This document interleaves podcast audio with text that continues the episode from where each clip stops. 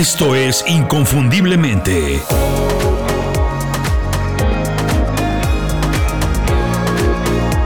Sé extraordinario en lo que haces. Hola, bienvenidos a Inconfundiblemente, soy Julio Muñiz. Hoy voy a platicar las ideas que más me gustaron y además las que considero que son más útiles que todo el mundo puede utilizar de cómo piensan los ricos de Morgan Housel. Otro de esos maravillosos libros que han cambiado, no voy a ser muy exagerado, pero sí un poco mi vida, porque este me enseñó a ver el dinero de otra manera. Y eso por supuesto me ha ayudado a ganar más dinero, a gastarlo mejor, importantísimo, nunca nos enseñan a eso, y a ahorrar más, pero sobre todo a generar más riqueza, que en el fondo para mí eso es lo más importante. Cuando hablamos de dinero, pues no todos tenemos los mismos problemas ni las mismas ideas, es obvio. Pero por lo general, las preguntas o los problemas más comunes, los que más se repiten, lo que siempre se habla del dinero es cómo gano más o cómo ahorro más dinero. Casi todos, en algún momento de nuestra vida, seguro, nos ha pasado esto, así que podemos identificarnos con una de estas dos preguntas. Las ideas de este libro responden perfectamente a las dos, así que no te preocupes, sigue con nosotros porque lo más probable es que alguna de estas ideas te pueda ayudar, no importa en qué momento te encuentras ahora mismo. Morgan dice que todo lo que tiene que ver con el dinero, él dice que todo, o sea, nuestra relación completa con el dinero, está determinada por nuestra manera de pensar, por nuestras ideas, por nuestros prejuicios y por nuestras emociones. De hecho, el título original del libro, el título en inglés es The Psychology of Money, Timeless Lessons on Wealth, Grit and Happiness. La psicología del dinero, lecciones atemporales sobre la riqueza, la avaricia y la felicidad. Definitivamente el nombre en inglés representa mucho mejor el contenido y las ideas que tiene el libro. En español se les hizo así facilito, fácil, fácil, traducirlo como ¿Cómo piensan los ricos? 18 claves imperecederas sobre riqueza y felicidad. Un título muy atractivo, sí, si tú lo ves en las tiendas, pues te lo quieres llevar. Quieres saber cómo piensan los ricos. Es muy vendedor, pero también yo digo que es un poquito tramposo. Por cierto, yo leí este libro después de haber leído por segunda o tercera vez Padre Rico, Padre Pobre de Robert Kiyosaki, que enfatiza este la importancia de la educación financiera, de prepararnos, de aprender, del pensamiento emprendedor y invertir en activos. Y yo creo que estos dos libros juntos son una combinación perfecta de libros y de ideas, porque juntos forman una muy buena estrategia financiera, una estrategia inteligente y que cualquier persona puede adaptar, implementar y utilizar a su nivel, porque es independiente del dinero que ganes o que tengas. Tiene más que ver con tus acciones y como dije, con tu mentalidad. Y obvio, no, no creo que la mentalidad es todo para nada, eso sería muy tonto, eso es un argumento barato, tramposo, incluso mentiroso. La mentalidad es muy importante, es fuerte y ayuda, pero no puede conseguir todo lo que queremos en la vida. De hecho, el libro de hoy, nuestro libro de hoy, Cómo piensan los ricos, asegura que para ganar y para acumular dinero hay muchos factores, muchas cosas que nosotros no podemos controlar y que desde luego la suerte juega un papel muy importante en el dinero que ganemos. Lo mejor de cómo piensan los ricos de este libro es que efectivamente, como ya dije, dice que hay cosas que nosotros no podemos controlar. Pero lo que sí podemos hacer es cómo reaccionamos a estas cosas. Y eso es clave para relacionarnos con el dinero y también para acumular riqueza a nuestro nivel. Porque Obvio, no todos tenemos que ser Elon Musk y tener esa cantidad de dinero para ser felices. La verdad es que no, para nada. A mí no se me antoja tener el estilo de vida que tiene este señor Elon Musk. Para nada. Eso yo no creo que es la felicidad.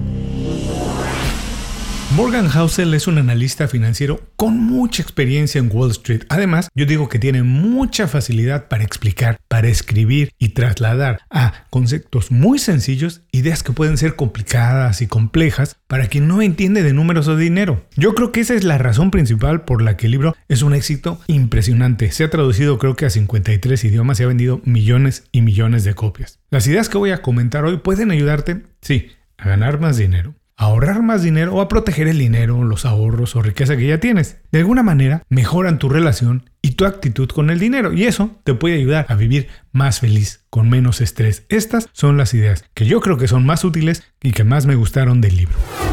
Idea número uno. No hay una estrategia que funcione exactamente igual de bien para todo el mundo. A todos nos gusta pensar que sabemos más de lo que en realidad sabemos de cualquier tema, de lo que sea incluido por supuesto el tema del dinero. Esta es la primera lección que tenemos que aprender si queremos entender la psicología y nuestra relación con el dinero. Lo que tenemos que aprender es eso, que no lo sabemos todo. Por más experiencia que tengamos en lo que sea, lo más probable es que apenas conozcamos una pequeña parte de ese tema. Y por supuesto, hablando del dinero y de la riqueza, es lo mismo. Por ejemplo, alguien que perdió su trabajo durante la crisis del 2008 va a tener una visión muy diferente de lo que es un riesgo o una ganancia en una inversión. De alguien que en ese momento era un estudiante todavía y su vida no se vio muy afectada o no se vio afectada por esa crisis global. Por eso, algunas veces, las decisiones que alguien toma con respecto al dinero, o más bien las acciones que toma con su dinero y con su riqueza, con sus ganancias, por ejemplo, empezar un negocio, ahorrar, comprar acciones o gastarse todo lo que tiene en unas vacaciones, pues a nosotros puede parecernos algo muy loco, algo irracional, algo irresponsable. Pero la verdad es que, como dije antes, no conocemos toda la historia, no tenemos toda la información y no nos podemos imaginar lo que esa acción representa en términos emocionales para esa persona, para alguien más. Por eso, lo que funciona bien para alguien y que funciona muy bien, pues no siempre funciona de la misma manera para nosotros. Y por eso, nunca deberíamos copiar nada exactamente igual como alguien más lo hace, incluso si a esa persona le está saliendo todo muy bien. Idea número 2. Las decisiones financieras se toman en base a nuestras experiencias y a nuestra vida personal.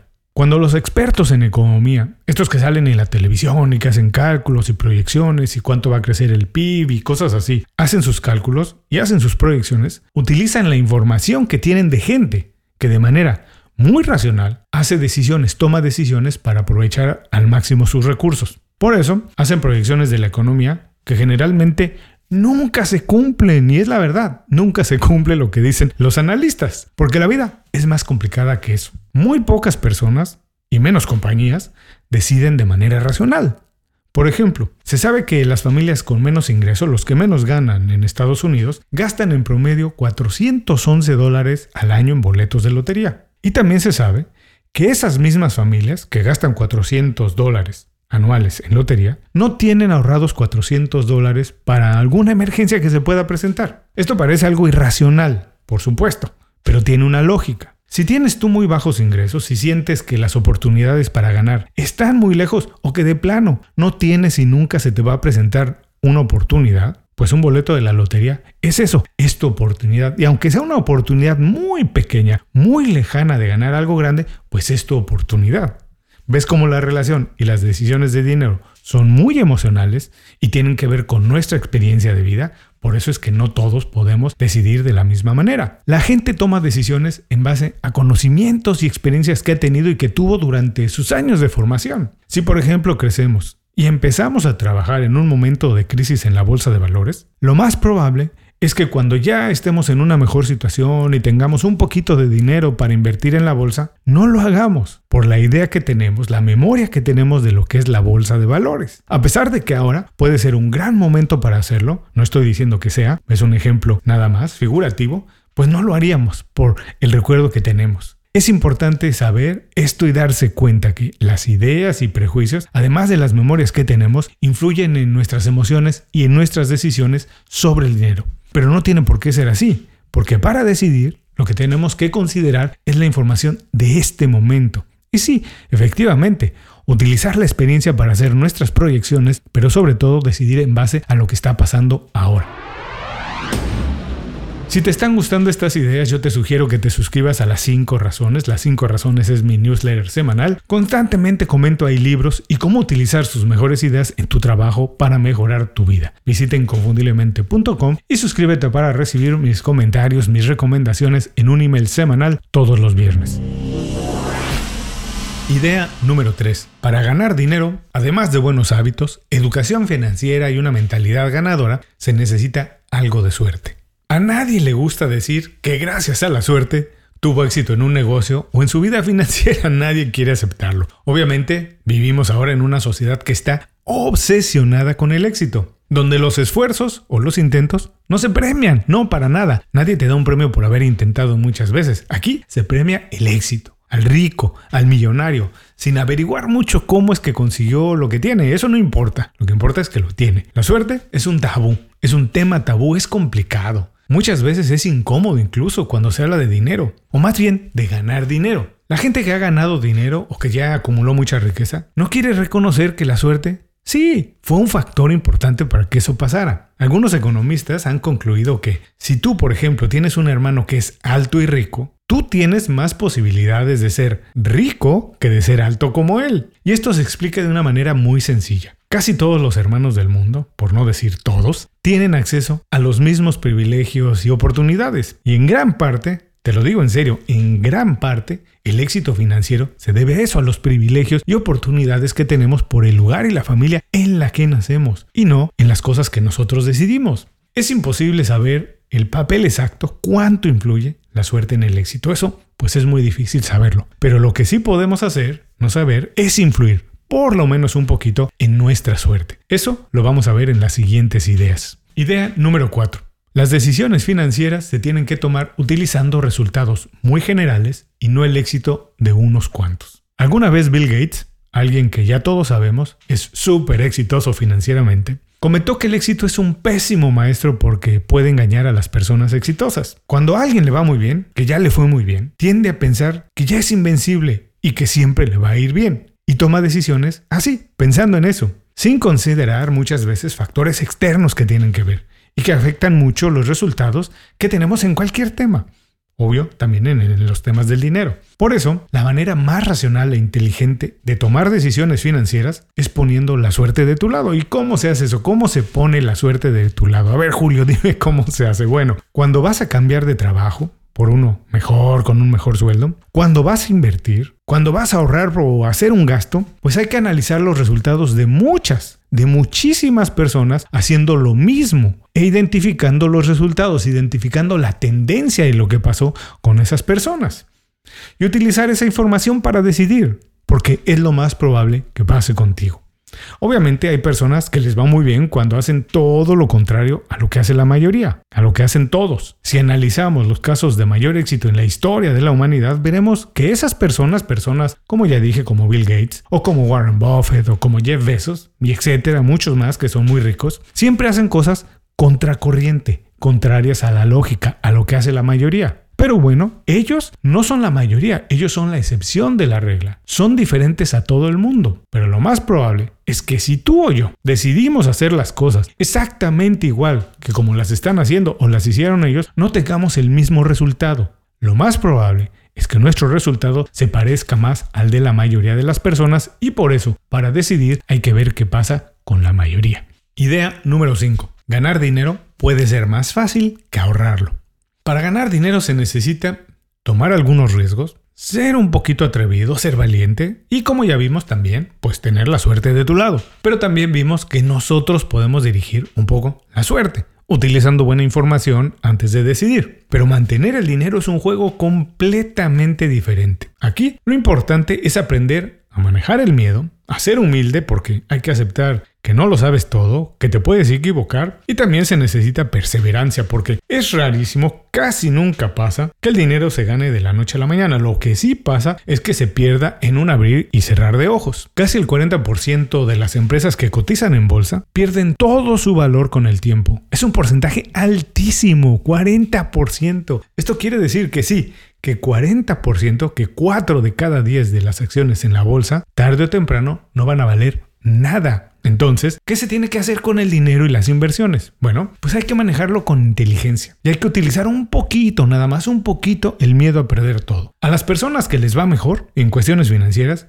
es porque toman decisiones más pausadas, más tranquilas, más pensadas, más analizadas y juegan un poquito con el miedo de perder todo si hacen una mala decisión, si se apresuran. Si utilizas un poco el miedo, nada exagerado, ¿eh? no quiero decir que te paralices y que no hagas nada por miedo, porque eso sería mucho peor, pero lo utilizas a tu favor para ir un poco más lento, para ir con calma. Entonces, sí, tomas mejores decisiones. La verdad es que muy pocas yo digo que rarísimas, poquísimas veces en la vida hay una oportunidad que es tan buena como para arriesgar todo o arriesgar mucho, porque la tienes que tomar ya, porque tienes que decidir ahora. Casi siempre puedes esperar un poquito más, analizarlo y pensarlo.